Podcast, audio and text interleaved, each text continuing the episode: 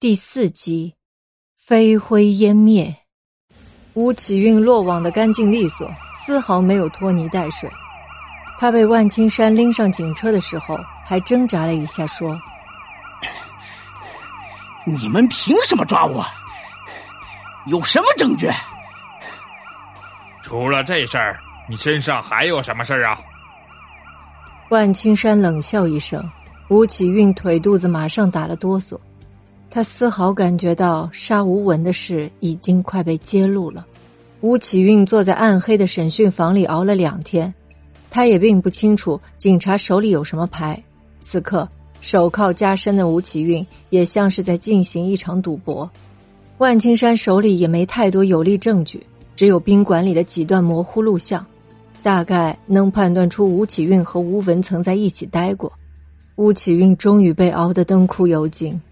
但他还是心有不甘的说：“是刘万全杀了我哥吴文。”接下来，他将刘万全雇凶帮曹金花杀龙四的阴谋从头到尾扯了一遍，并刻意强调吴文的死与自己没有一丁点关系，还假惺惺的掉了两滴眼泪，说自己差点也被刘万全算计，幸亏跑得及时，才没有遭遇毒手。那刘万全为什么要对你俩动手？价钱谈不拢。那刘万全有这个本事杀你俩，干什么不自己去弄死龙四呢？你俩二比一都弄不过刘万全一个人。吴启运又编了些瞎话，穷尽了他一生的想象，但最终还是被万青山识破，就差最后一步扎口结案了。万青山并没有急于扎口。这边审着吴启运，那边同时审着曹金花，两边口供一交叉，令猪头尸体案瞬间变得清晰。受害者龙四受到了人们格外的同情，但万青山也没放弃对他的暗中调查。龙四希望尽早结案，万青山却在打持久战。他大胆猜测刘万全的失踪可能与龙四有关。刘卫东曾经找龙四询问刘万全的去向。第二天就收到了刘万全的短信，可反常的是，短信发完之后马上关机。如果不是刘万全有意这样做，一定是有人在故意制造假象。换句话说，这部手机很有可能不在刘万全手中。猪头尸体案和养鸡场老板的失踪在小镇中传得沸沸扬扬，曹金花的风流韵事也被人们添油加醋，传得不堪入耳。一时间，被戴了绿帽子的龙四一边作为受害者被亲戚朋友们同情着，一边被全镇人民嘲笑着。身处这样的环境，龙四不得不控制他气势如虹的焦虑。刘万全的确是被他所杀，地点就在他的花圈店里。岳敏充当了帮凶，龙四本来只想给刘万全一点教训，没想到一恍惚下了狠手。杀手的到案和曹金花的被压，让龙四失去了杀死刘万全最初的快感，转而陷入令他刺骨到底的绝望。他突然很想结束生命，不想再用干枯的身体绑架扭曲的灵魂。龙四坐在自己的花圈店里，周围是一圈的花圈和挽联。他觉得，或许死后不过也就是这种排场，但或许全无。没有人会向一个杀人犯敬献花圈。没有道士和和尚超度他的亡灵，就连他的孩子都要被看管起来，不让靠近他这样一个龌龊的父亲。秋月被警方传唤了，万青山对秋月说：“龙四完蛋了，但你没有。”岳敏充当了万青山的破案工具。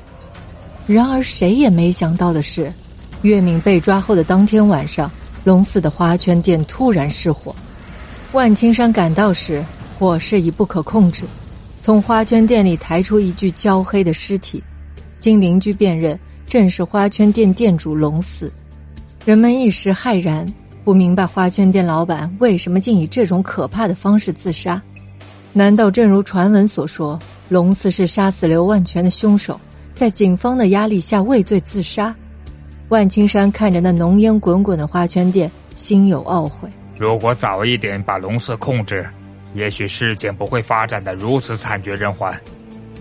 不愧是花圈店老板，居然给自己办了这么一个盛大的葬礼。龙四的死让万青山很难结案，他去找了曹金花。龙四自杀，你怎么看？他早该死。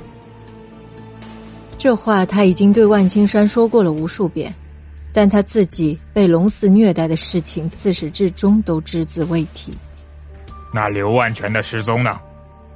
我早跟你说过，刘万全肯定让龙四害了，你不信？